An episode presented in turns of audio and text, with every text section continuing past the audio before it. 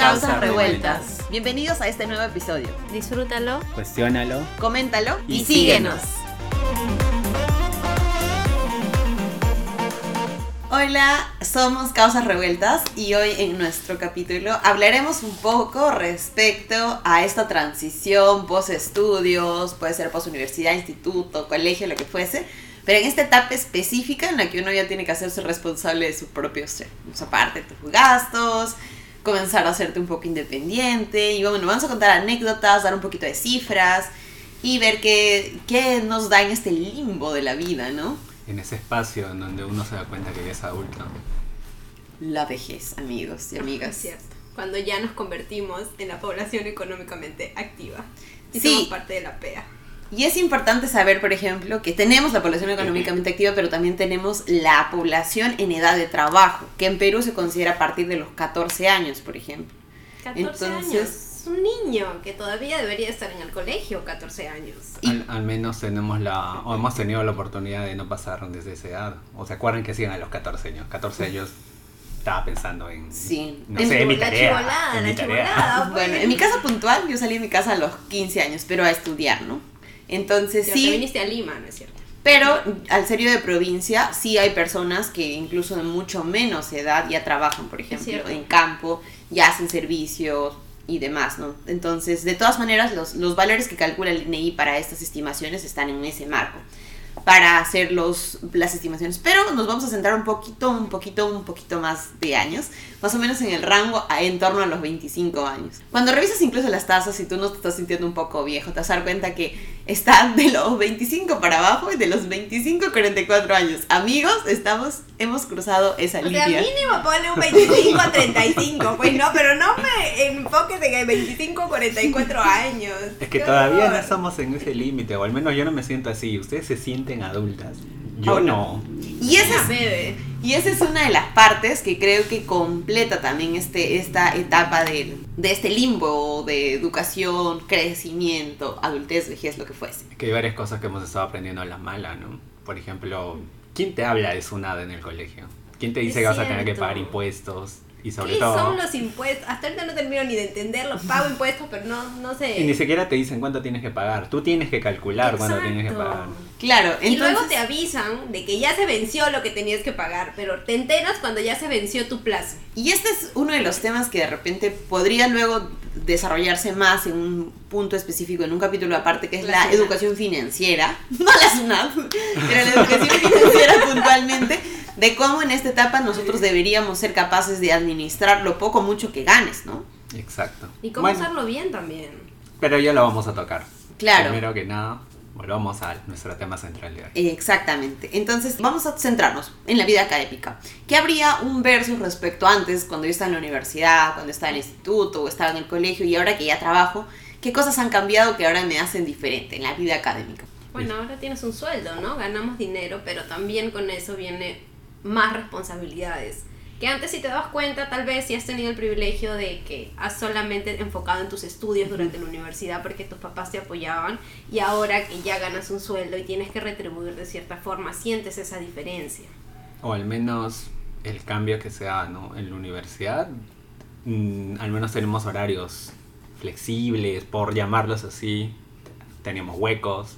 Hay días que incluso yo me acuerdo que tenía en algún ciclo los lunes toda la mañana es vacío. Y podía despertarme o quedarme o ir a la universidad O bien no tarde. ir. O no ir No en ir. algunos casos. Pero, ¿qué pasa después? 8 de la mañana, tienes que marcar. Si llegas Oh, tarde, te descuentan. De verdad, el, contro- el control con los horarios laborales es otro tema aparte, chicos. Claro, y ahí cambias incluso tu rutina, ¿no? O sea, en, cambio la disposición de, de, de tiempo, de tiempo, de la dedicación que le dabas a ciertas cosas y ahora tienes que enfocarte en otros, ¿no? Sí. El tema que todo el mundo dice, ay, cuando sea grande ganaré mi sueldo y haré con mi plata lo que me dé la gana. ¡Mentira! Falso, totalmente falso. Y algunos lo hacen, algunos sí lo hacen, pero es porque tienen otros tipos de privilegios también. Claro, y hay, y hay, ahí hay diferentes enfoques, ¿no? Por ejemplo, hay- está como mencionaba Dorothy, el hecho de la comparación del quien estudia y trabaja y quien solamente estudió y ahora realmente va a empezar a trabajar de lleno. Entonces, por ejemplo, yo justo les comentaba el otro día que mi trámite 2, yo a los 18 años, después de sacar mi DNI ya era sacar el RUC, ni siquiera sabía lo que era un RUC. Entonces hacer eso, por ejemplo, lo saqué sin saber, afiliarme inmediatamente a una AFP, por ejemplo, ni siquiera sabía qué AFP hacerlo. Eh, identificarme, por ejemplo, si me voy a la ONP, si me voy a la AFP. Lean esto, amigos. Yo creo que es, si están empezando a trabajar, si están en este random momento en el que están en la decisión y, Y viene si la parte... independientes también, También. hay que pensar en el futuro. Es que en También. algún momento de sus vidas van a tener que enfrentar ese cambio, enfrentar este tipo de cuestiones que, vuelvo a decir, nadie en el colegio te lo dice Nadie. y, y te topas con eso de frente y ¿Qué sobre todo en el colegio? Persona, familia, relaciones humanas. y todos súper traumados ahorita. Tenemos que ir a terapia, de verdad. Entonces, eso respecto de la comparación. También lo más, lo que por ejemplo a mí me chocaba era el tema de dejar a mis amigos o mi entorno que yo creía que era el más cercano. Yo creo que al menos el- la etapa en la que estás en la universidad respecto a esta etapa de repente, o de estudios después del colegio, ¿no? Formativos después del colegio, hace que te vincules más cercanamente a las personas, incluso fuera del colegio también, pero de repente con ellos compartes como intereses comunes, ¿no?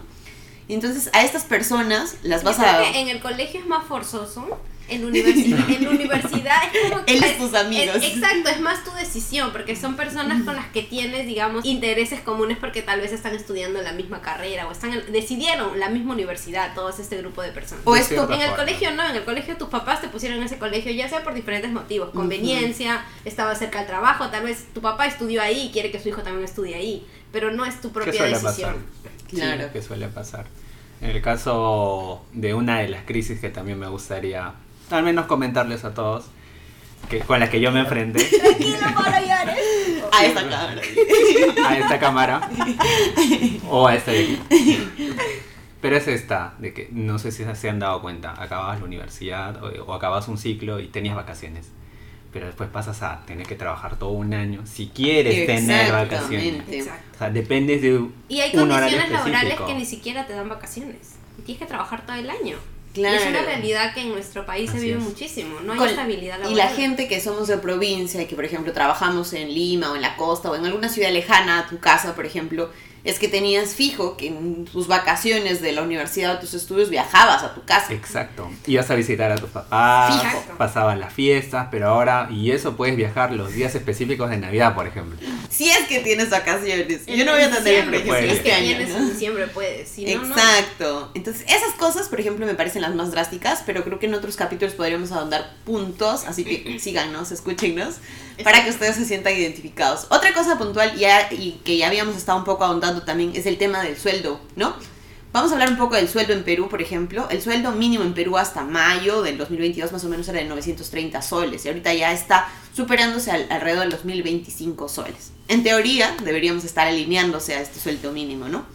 Pero el sueldo promedio que plantea el INEI pues es de alrededor de 1500 soles. Para que vivas bien, digamos. El sueldo promedio. Entonces, no es necesariamente el que vivas bien o no vivas bien, sino es que los peruanos a En nivel En promedio están ganando eso. estamos ganando en ese rango, ¿no? Entonces, pero en Lima, ¿no? Que sería, digamos, donde está la tercera parte de la población, está más de los millones. 1600. Más de los 1600 soles. Entonces, El nos costo da... de vida también acá en Lima es muchísimo más elevado. La vida es más estresante, todo es más caro. Probablemente. Vámonos todos. no sé No a haber hacemos agua acá. en un par de años. sí. no, y con el costo de vida, incluso yo hubiera esperado un valor tal vez más alto, ¿no? Pero la diferencia no es mucha. Exactamente. Y de repente estos montos podrían ser muchos, bajos, altos, ya a criterio de cada persona y en función de sus gastos, pero démonos cuenta también que en esta etapa justamente es cuando nosotros podemos asumir ciertas responsabilidades que probablemente antes quienes sean nuestros padres apoderados o de repente que tengamos no sé una beca ya lo tenía ya nos ayudaban no pero ahora eres tú a bailar con tu pañuelo Exacto. ¿no? Es cierto. Y en algún momento ya eh, les habrá tocado también esa primera llamada o la insistente llamada de, señor, quiero una tarjeta de crédito. Y nadie te explica qué es una tarjeta de crédito. No. o cómo usarla Y cómo ahora usarlo. es como que tienes que crear, de verdad, yo sentí por ejemplo esta transición de cuando empecé a trabajar y ahora que te dicen, ah, ya tienes que empezar a tener tu historial crediticio, tienes que generar tu historial crediticio para Mm. obtener algún préstamo, para comprarte una casa. Y fue, o sea, fue súper chocante, no chocante diría yo, pero fue totalmente nuevo y algo en lo que usualmente no nos preparan para esto. no nos dicen, no nos dan la suficiente información. Ni el colegio ni la universidad nos prepara para estos nuevos términos, para estos, digamos, eh, nuevas eh, cosas o experiencias que vamos a tener que vivir. Son cosas que pasan, información que nadie nos da, pero también, ¿cómo hemos aprendido nosotros? A la mala. A la mala. A la mala. Claro, y, y pagando bueno, 100% de interés. Pero lo chévere de ahora, o sea, lo chévere de ahora es que ahora existen esas plataformas, ¿no? Como este podcast y muchos otros que hablan ya de esos temas. O sea, si tú no tienes, antes de que no sé, preguntar ir al banco, incluso presencialmente. Exacto. Ahora Ahora puedes todo está buscar un video. Banca, que- tele- banca por internet. ¿Qué tarjetas me recomiendan? Este, no sé. Diferencia entre tal y tal cosa. Ya Exacto. sabes, una signature, una blue, no, sé qué ahora tantas. Exacto, entonces hay estas herramientas que puedes encontrar información. Ahora, antes era la falta de información tal vez, o la disposición de los canales de información. Ahora más bien hay mucha información y es saber escoger qué información de la que está. Y cuál es fidedigna también. Exacto. Porque hay que también hacer un buen filtro. Por eso sigan este cada- podcast. Hay cada Acá hay- página que de verdad te da cualquier cosa y te Datos. puede confundir. Y si eres joven y, y no sabes y realmente estás buscando información, te pueden dar información errónea. Exacto, es algo que tratamos de difundir desde aquí. Conciencia crítica, evalúen, la información es libre. O como decía en una conferencia Elon Musk, la información que tenemos hoy en día es algo totalmente disruptivo y está al alcance de todos. Sí. Probablemente no necesitarías ni siquiera ir a la universidad, pero no es un consejo que damos. Si pueden, háganlo. Pero a lo que voy es, Bueno, la información la es es libre. todos es que la información es libre y tú puedes aprender por tu cuenta. Y en este caso, háganlo. Síganos también, porque vamos a darles algunos ahí- tips, pero Ajá. siempre critiquen lo que vamos a hacer también. A mí me pasa que cuando quiero ver algún curso, en esos cursos libres se me hacen más complicados. Ese es otro tema, creo que totalmente diferente. Volvamos a lo que estábamos conversando.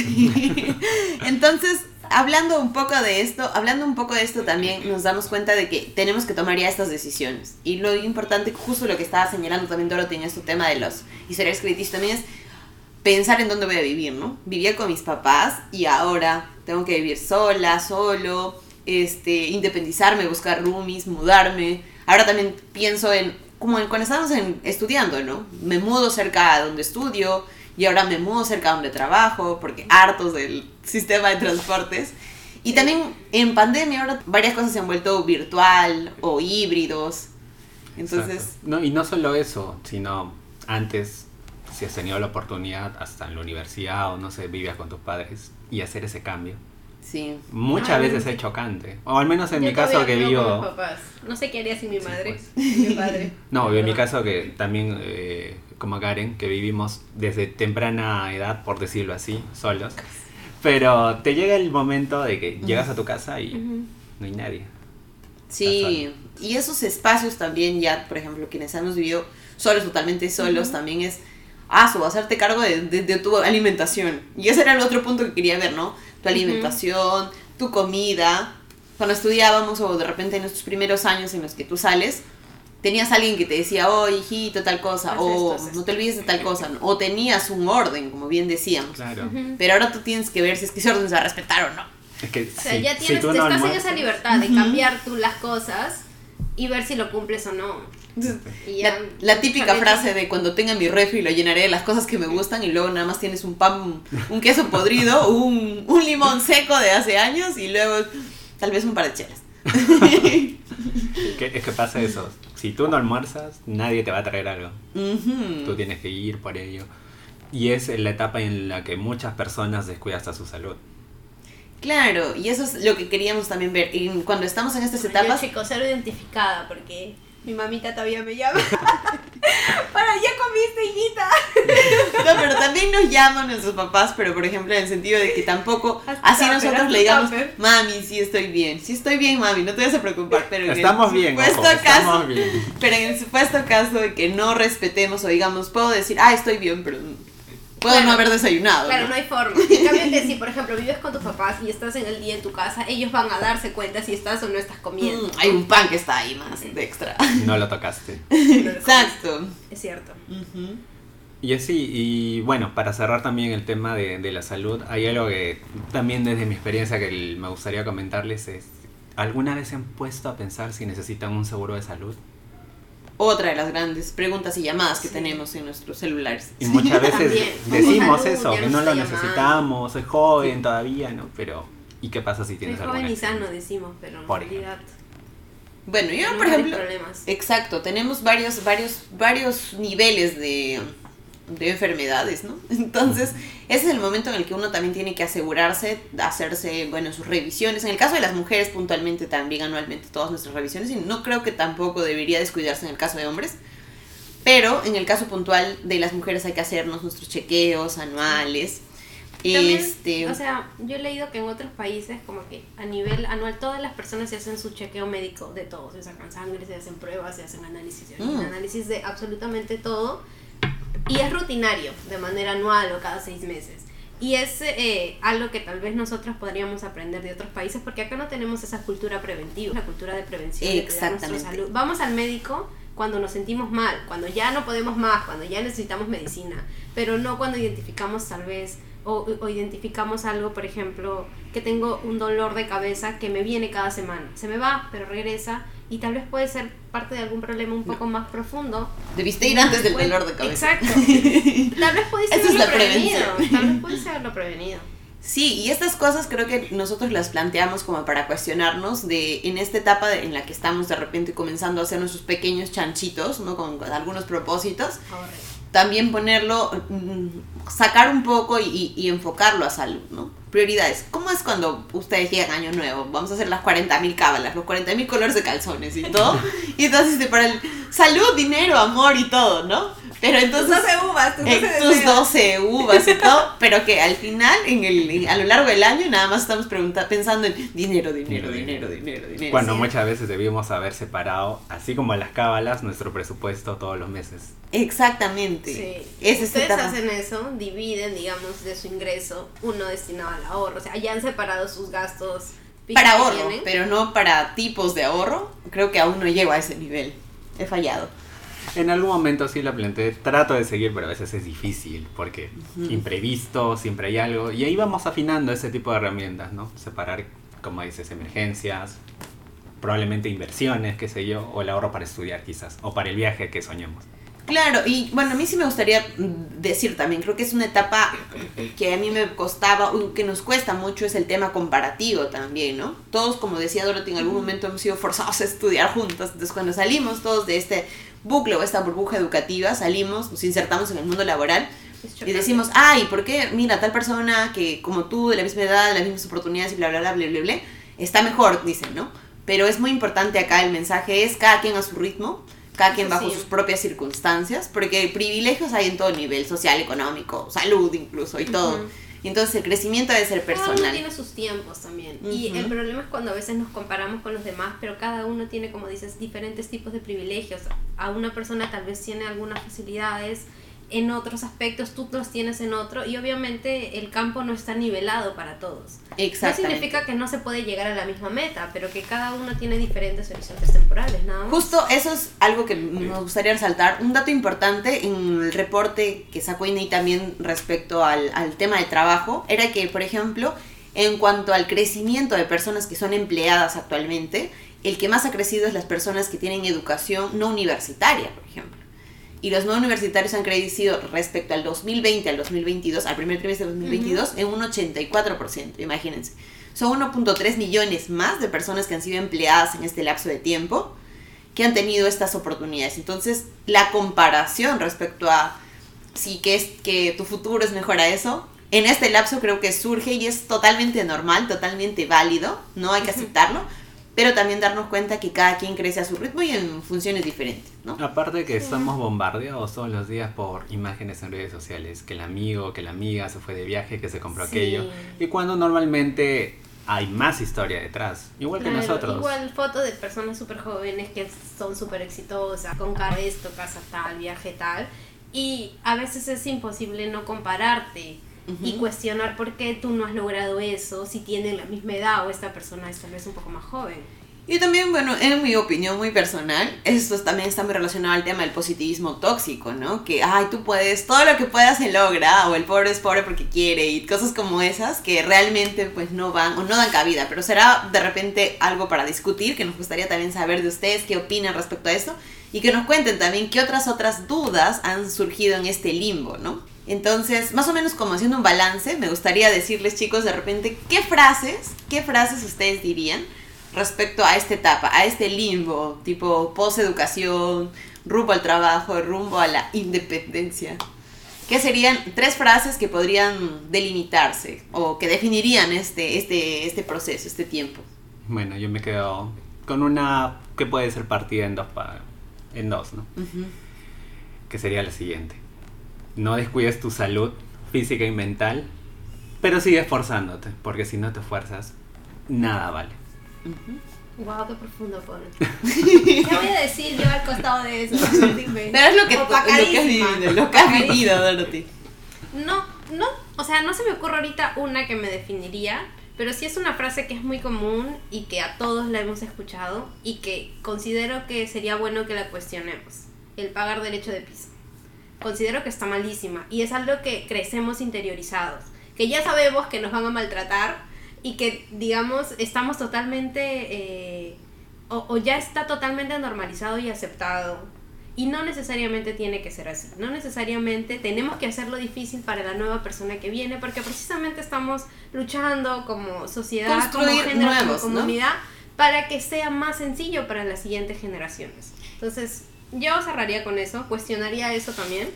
Y también para que nos comenten qué frases, qué cosas, están aludidas, ¿no? Exacto. ¿Y qué deberíamos cambiar? Claro, yo a mí me gustaría también hablar un poco, ya que hemos hablado bastante de los sueldos, las condiciones laborales y demás, es el tema de la independencia, ¿no? En el caso de la independencia, a mí me parece que cuando hablamos de eso nos damos, para mí personalmente, realmente eres independiente cuando eres financieramente independiente, en mi, en mi parecer. Sin embargo, también creo, como bien señalaba Paul, es la, la forma de cuestionarse también un poco más respecto a la salud. El cuidado de tu salud tendría que ser tu prioridad, porque si tú estás bien, porque en algún punto en este momento también nosotros nos vamos a ser responsables de nuestras familias, personales, grandes y demás, este, incluso de nuestros perrijos ya es una responsabilidad, por ejemplo. Tenemos que estar nosotros en buen estado de salud para poder seguir trabajando, para seguir aportando, creciendo, generando emprendimientos, lo que fuese. Entonces, tu prioridad debería ser eso, ¿no?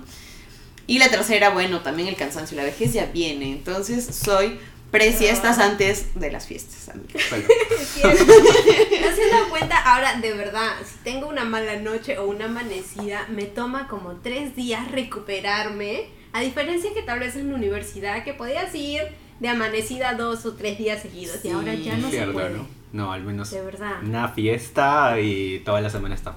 Lo pienso yo mil veces para quienes me escuchan. Para sacrificar mi tiempo de sueño. Ustedes me han visto dormir. en el piso. en la fiesta de la universidad. No, mamá, es mentira. tu mamá no va a ver ese capítulo. Bloqueada, bloqueada. Y bueno, eso, y estas son algunas cositas, algunos datos que querían que sepan, que se cuestionen, si se sienten identificados, si les ha gustado un poco el contenido, escúchenos, síganos, comenten y gracias por escucharnos. Sí, también si tienen más preguntas, podemos ayudar. más ideas de lo que podemos Respondiendo a algunas de esas consultas, ya hemos visto que podemos hablar sobre todo de educación financiera, cómo empezar a dar ese cambio. Ahí lo seguimos y les agradecemos por seguirnos. Gracias. nos vemos la siguiente semana. Chao.